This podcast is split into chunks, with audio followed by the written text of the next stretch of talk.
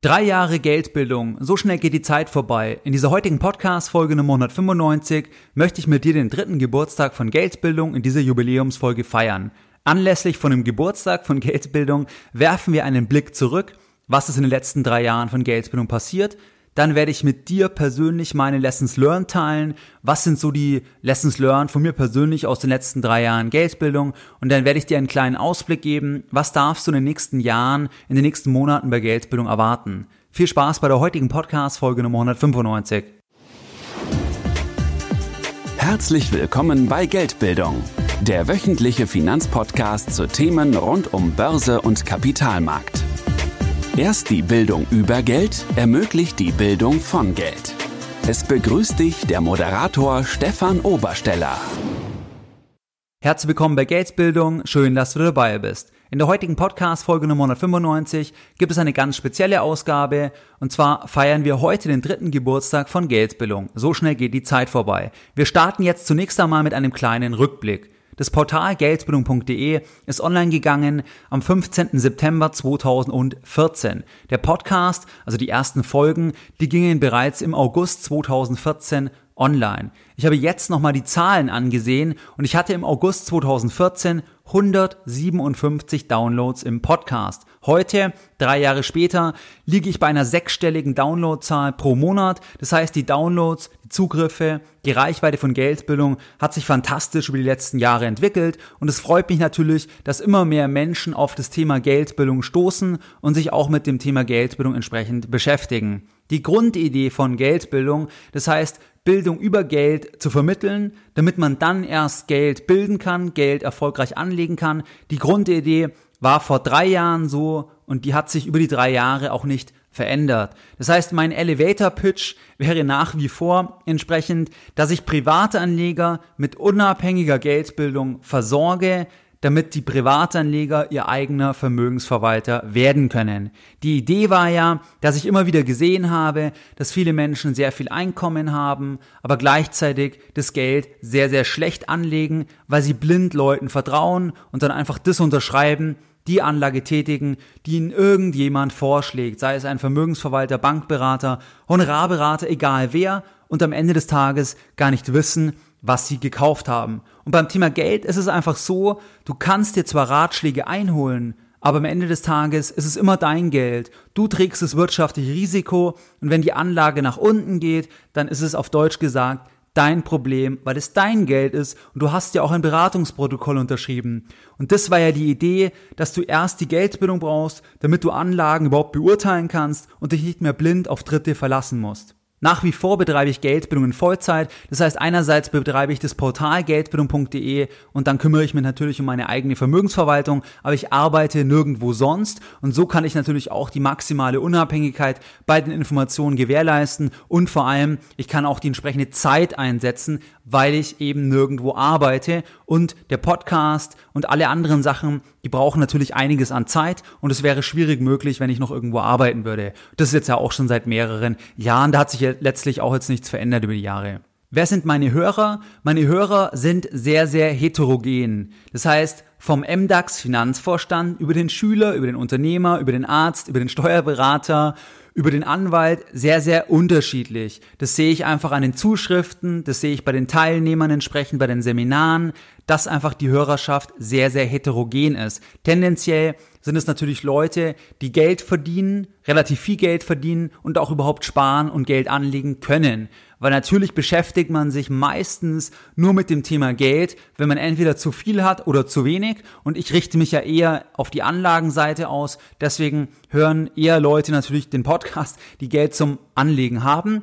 Aber es sind durchaus auch Schüler dabei, Studenten und das halte ich auch für ganz richtig, weil letztlich musst du, bevor du Geld anlegst, bevor du Geld verdienst, erstmal deine Geldbildung aufbessern, in deine Geldbildung investieren und es kann Zeit sein, wie du hier bei dem Podcast machst, das ist kostenlos der Podcast, oder auch Geld, wenn du zum Beispiel zu einem Seminar von Geldbildung kommst. Was waren meine Lessons learned aus den letzten drei Jahren? In den letzten drei Jahren habe ich einige Sachen festgestellt. Erstens, dass sich viele, viele Anleger zu stark auf das Klein-Klein fokussieren. Das heißt, gerade bei deutschen Anlegern sieht man das extrem, dass sie dann wirklich nur auf die Kosten schauen. Also die Kosten bei einer Anlage sind sehr wichtig. Wenn wir jetzt zum Beispiel von der Gesamtkostenquote, von der Total Expense Ratio beispielsweise bei Investmentfonds sprechen, dann sind die Kosten wichtig, ohne Frage. Es ist aber ganz einfach so, dass es am Ende nicht darum geht, ob du jetzt 0,35% bezahlst, TEA, oder 0,40%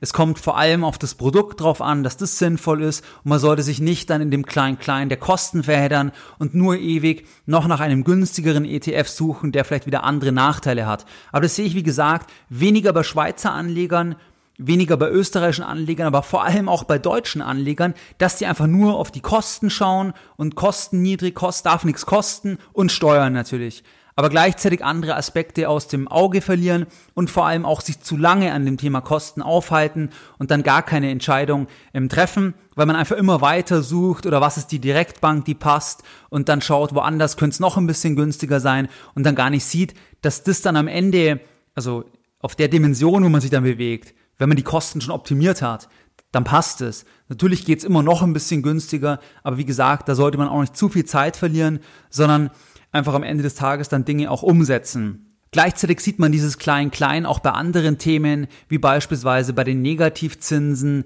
dass einfach nur der Begriff dann negativ konnotiert ist, ist okay, ist klar, aber man muss halt schauen, was sind die gesamten Kosten und nicht einfach nur, weil ein Begriff jetzt in den Raum gestellt wird, was bedeutet das? Ich meine, ob man jetzt Negativzinsen bezahlt oder beispielsweise Kontoführungsgebühren, am Ende des Tages zählt halt einfach das, was du an Kosten, an Gebühren bezahlen musst. Und man sollte nicht sich von einem Begriff an sich jetzt erstmal komplett blenden lassen, sondern man muss einfach schauen, was zahle ich insgesamt bei der Bank X und was zahle ich bei der Bank Y und dann kann man einfach schauen, was sind die Vorteile und sich dann für eine Bank entscheiden. Aber nicht nur wegen dem Begriff Negativzinsen beispielsweise sofort sagen, ah, das geht gar nicht weil, wie gesagt, am Ende zählt ja der gesamte Betrag, den du entsprechend bezahlst. Ein weiterer Punkt, eine weitere Lesson learned, die ich festgestellt habe, ist einfach das Thema, dass Finanznachrichten, Nachrichten sind gefährlich für die allermeisten Anleger. Finanznachrichten verunsichern viele Anleger, weil einfach dieses Tagesbezogene das verunsichert.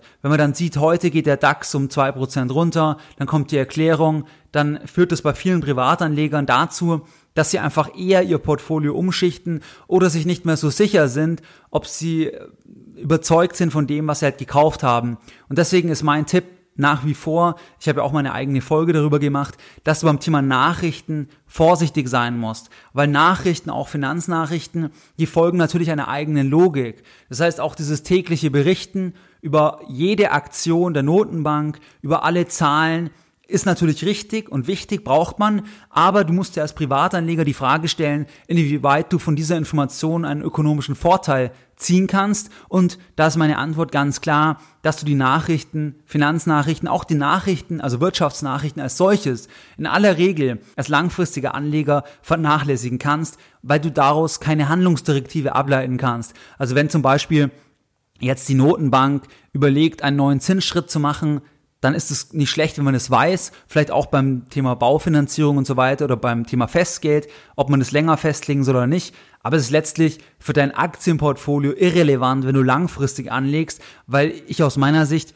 da keine Handlungsdirektive ableiten kann, wenn die EZB irgendwann die Zinsen um 0,25 Prozent anhebt, dann brauchst du als Privatanleger mit einem breiten Portfolio keine Anpassung vornehmen, wenn du das Geld langfristig anlegst. Und es ist halt schwierig, wenn man immer dieses Klein-Klein, diese tägliche Berichterstattung sieht, dass man sich da selbst treu bleibt. Deswegen mein Tipp, manchmal ist es besser, weniger Nachrichten zu verfolgen, auch weniger Finanznachrichten, weil man dann einfach nicht so sehr gefährdet ist, da, da reingezogen wird. Und beim Thema Nachrichten, da gilt bei mir persönlich nach wie vor auch das, Motto, das Thema, dass das oft aufs Gemüt schlägt und da muss jeder selber schauen, inwieweit man zum Beispiel vorm Schlafengehen dann noch das Heute-Journal anschaut, ob das sinnvoll ist, wenn man sich dann mit, mit Kriegsbildern berieseln lässt, ob das so der richtige, ja, die richtige Einstellung ist, ähm, um den Tag abzuschließen. Das gleiche auch in der Früh, wenn du aufstehst, es ist die Frage, macht es dann Sinn, wenn man dann zum Beispiel direkt schaut,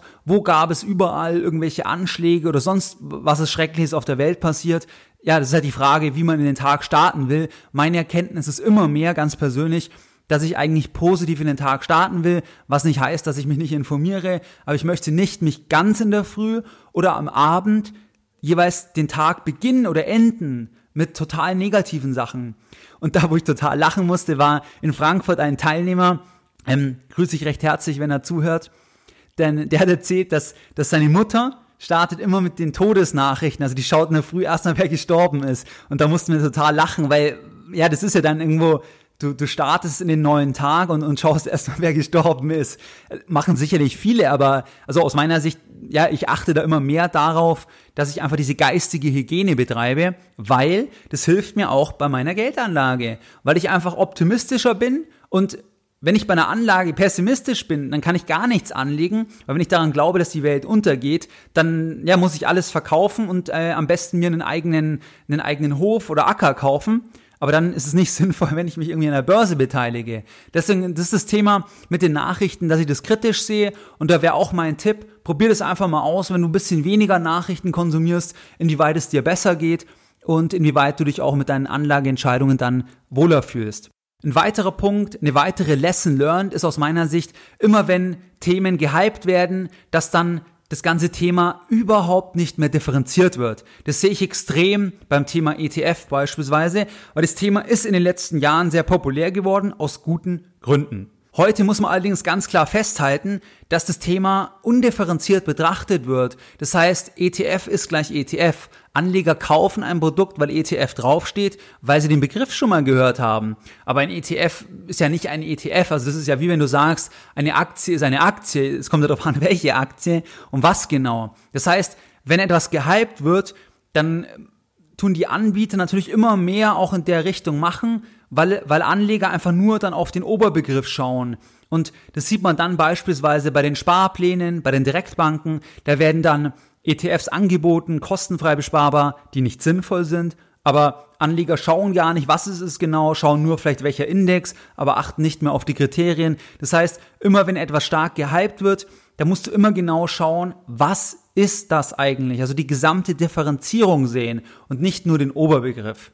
Das gleiche hast du auch extrem beim Thema Kryptowährungen, beim Thema zum Beispiel, wenn neue Kryptowährungen entstehen, nennt sich ja ICO, Initial Coin Offering.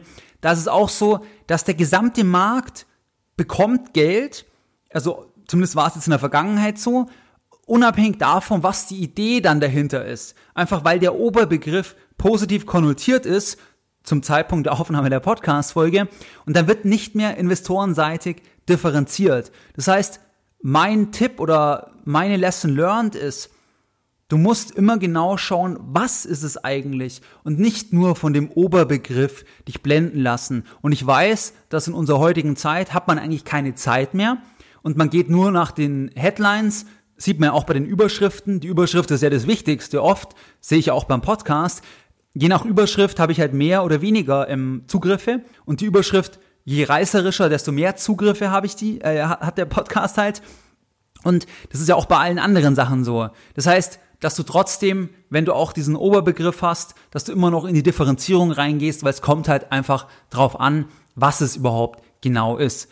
Was ist jetzt der Ausblick? Was darfst du von Geldbildung in den nächsten zwölf Monaten erwarten? Du darfst weiterhin den sonntäglichen Newsletter entsprechend erwarten. Das heißt, wenn du hier noch nicht dabei bist, kannst du dich gerne auf geldbildung.de dafür eintragen. In diesem Newsletter, den betreibe ich auch seit Jahren, da schreibe ich einfach nochmal andere Inhalte, teilweise aktuellere Inhalte, verweise natürlich auch auf eigene Sachen wie Seminare oder ähnliches aber du bekommst einfach nochmal neue Impulse und die sind auch ein bisschen aktueller. Weil im Podcast will ich primär schauen, dass das Evergreen Content ist, also dass ich nicht jetzt vor allem nur so tagesaktuelle Sachen kommentiere, weil das einen nicht weiterbringt, aber im Newsletter kann es dann mal sein, dass ich zum Beispiel das Zinslevel beurteile, was für Auswirkungen das hat. Das heißt, du bekommst hier einfach nochmal weitere Impulse wöchentlich und aus den Zuschriften weiß ich, dass viele darauf warten und viele den sehr, sehr gerne lesen und wenn du eingetragen sein solltest, das Problem hatte ich auch in den letzten Monaten ab und zu, und du erhältst den Newsletter nicht, obwohl deine E-Mail-Adresse bestätigt ist, dann kannst du dich gerne melden und mir eine E-Mail schreiben an info.geldbildung.de, weil vereinzelt die Zustellung leider nicht immer klappt. Das heißt, der Ausblick erstens, der Newsletter wird weiterhin wie ein Schweizer Uhrwerk jeden Sonntag versendet. Lohnt sich auf jeden Fall, wenn du hier dabei bist. Zweitens, im Podcast werde ich weiterhin etwa eine, eine Folge pro Woche veröffentlichen. Ich weiß auch von den Feedbacks, dass viele mehr Podcast-Folgen möchten. Das schaffe ich aber nicht zugesichert. Also eine Folge pro Woche ist das, was ich auch schaffe zeitlich. Kann auch mal sein, ich mache eine zweite Folge, aber ich kann leider nicht zwei, drei, vier Folgen. Das schaffe ich nicht, weil die Folgen doch ziemlich viel Zeit auch in Anspruch nehmen. Aber eine Folge, mit dem kannst du in etwa auch rechnen pro Woche. Es wird weiterhin auch YouTube-Videos geben. Das heißt, du kannst gerne auch meinen YouTube-Kanal abonnieren, einfach bei YouTube Geldbildung eingeben, dann findest du mich. Hier gibt es auch mal ähm, Kurzvideos, die zwei, drei, vier Minuten dauern, wo ich selber vor der Kamera bin, wo ich dann ein einzelnes Thema, einen einzelnen Punkt, eine einzelne Idee einfach aufgreife. Das werde ich weiterhin auch machen, aber der Schwerpunkt ist ganz klar der Podcast. YouTube ist einfach eine, eine Sache, die nebenbei läuft. Dann ist es so, ich bin auch bei Facebook und Twitter, ist auch etwas, was einfach nebenbei läuft, wo kein großer Fokus ist. Aber hier poste ich dann einfach auch noch Links oder mal aktuelle Sachen. Das etwa ein bis dreimal pro Tag. Du findest mich entsprechend bei Twitter unter meinem Namen, bei Facebook einfach unter Geldbildung. Kannst du hier auch gerne entsprechend folgen oder liken. Und hier gibt's auch einfach weiterführende Links und eben in der Größenordnung ein bis drei Sachen pro Tag, die ich poste. Das wird's auch weiterhin geben. Es wird weiterhin auch in 2018 Seminare von mir geben. Da habe ich jetzt beim letzten Seminar in Frankfurt auch nochmal gesehen, dass es hier auch noch vielleicht weitere Seminare geben wird, Aufbauseminare. Aber in jedem Fall sind die Seminare sehr, sehr gut immer angekommen. Werde ich weiterhin machen. Und die Standorte, die feststehen für 2018 bisher, sind auf jeden Fall München und Frankfurt. Termine stehen noch nicht fest, aber die werde ich auch über den Newsletter kommunizieren am Sonntag oder du kannst unter geldbildung.de slash Seminare auch schauen, was sind die aktuellen Seminare. Ich bin dieses Jahr noch in Hamburg und in äh, Zürich und in Berlin und nächstes Jahr, wie gesagt, sicher in München, sicher in Frankfurt und die Termine werde ich demnächst festlegen. Am besten trägst du dich in den Newsletter ein, da erfährst du es am schnellsten. Es wird weiterhin mein Echtgelddepot geben. Das heißt, ich habe im Juni ein Echtgelddepot gestartet, wo ich einfach eigene 50.000 genommen habe von meinem Geld und gesagt habe, ich dokumentiere hier einen Aufbau eines neuen Depots. Dieses Depot, das lege ich offen im Rahmen von meinem Premium-Newsletter. Den gibt's ja auch schon seit mehreren Jahren. Funktioniert auch wunderbar. Habe ich auch begeisterte Abonnenten. Und das werde ich weiterhin machen. Und hier sind bisher 44.000 noch nicht investiert. Also 6.000 sind bisher investiert. Und es bleibt spannend. Das heißt, wenn du hier dabei sein möchtest, dann kannst du dich unter geldbildung.de slash 50.000 als Zahl informieren, was das genau ist und dir überlegen, ob du auch dabei sein möchtest. Bei dem Format ist es so, das ist ein Abo-System, du kannst aber jederzeit kündigen. Das heißt, es war mir ganz wichtig, dass ich nicht irgendetwas Langfristiges habe, sondern dass man jederzeit kündigen kann, weil dann bleibst du nur dabei, wenn du sagst, es bringt dir was und wenn jemand sagt, ihm bringt es nichts, er braucht es nicht mehr, dann kann er jederzeit raus, weil ich auch gar niemanden dabei haben möchte, ähm, der sagt, das bringt mir momentan nichts oder ich habe keine Zeit aktuell, weil ich zum Beispiel ähm, jetzt Vater geworden bin, den Fall hatte ich kürzlich oder ähnliches. Bei diesem Premium-Newsletter, das bleibt weiterhin auch erstmal dabei, dass es jeweils am 30. eines jeden Monats gibt's exklusiven Content. Das heißt, hier berichte ich nochmal ein bisschen mehr, wie lege ich selber an, was sind meine Ideen, also abseits jetzt von dem, diesem Echtgelddepot. Das ist der eine Teil, dass ich einfach Inhalte liefere.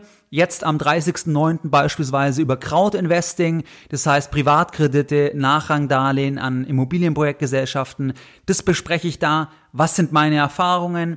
Was sind hier die Chancen und die Risiken und dann dokumentiere ich immer das Echtgelddepot. Das heißt, ich zeige, was ist der aktuelle Stand, du kannst genau anschauen, was ist investiert, welche Produkte und ich dokumentiere auch jede Abrechnung. Das heißt, ich kommentiere dann im Vorbeigehen nochmal das Thema Quellensteuer, was ist hier wichtig und so weiter. Also ich glaube, dass man da einfach relativ viel nebenbei noch lernt, neben den Sachen, die ich natürlich kaufe, was meine Überlegungen sind, aber auch über die Kommentierung ist auch mein Feedback, lernt man auch ziemlich viel. Und der dritte Punkt bei dem Premium Newsletter ist, dass du mir Fragen stellen kannst. Das heißt, die Fragen werden immer beantwortet. Das ist einfach anders wie jetzt bei den anderen Fragen. Das schaffe ich zeitlich gar nicht, jede Frage ausführlich zu beantworten. Aber als Premium Newsletter Abonnent da hast du quasi ein Anrecht, dass ich deine Frage immer verbindlich beantworte, spätestens entsprechend immer am 30. dann im folgenden PNL. Das sind die Geschichten, die bleiben. Dann weiterhin habe ich das etfcamp.de natürlich, da kannst du dich auch mal umschauen, einfach unter etfcamp.de, wo du einfach in einem Videokurs lernst, wie du selbst dein Geld passiv anlegen kannst. Das sind die Themen, die bleiben. Ansonsten habe ich natürlich weitere Überlegungen, dass ich vielleicht noch weitere digitale Produkte entwickle, dann im Podcast vielleicht noch als Ergänzung. Ich werde auf jeden Fall weiterhin auch Interviews mit Hörern machen. Dann werde ich auch weiterhin Interviews überhaupt machen, also auch mit anderen Experten, aber auch weiterhin Einzelfolgen. Das heißt, das wird so eine Mischung bleiben mit dem Fokus aber auf Einzelfolgen entsprechend. Ja, das war der Ausblick, das waren die Punkte, wie es mit Geldbildung weitergeht. Das heißt, es ändert sich nicht so viel für dich. Es bleibt alles weiterhin dabei und solange es mir weiterhin viel Spaß macht, mache ich es auf jeden Fall so weiterhin und ähm, ich denke, dass sich das in 2018 nicht ändern wird und das war's soweit. Ich freue mich, dass du als Hörer dabei bist. Da generell danke dafür, dass du mir dein Ohr schenkst für die Zeit, weil Zeit ist das Wichtigste, was wir haben und wenn du den Podcast anhörst, das freut mich natürlich und dann würde ich sagen, sehen wir uns oder hören wir uns besser gesagt spätestens nächste Woche im Podcast. Und heute möchte ich den Podcast mit einem Zitat beenden und heute ein Zitat adaptiert von Rockefeller auf Geldbildung. Lieber eine Stunde über die eigene Geldbildung pro Tag nachdenken, als eine Stunde für Geld arbeiten. Mehr Informationen zu Themen rund um Börse und Kapitalmarkt findest du unter www.geldbildung.de. Und immer daran denken, Bildung hat die beste Rendite.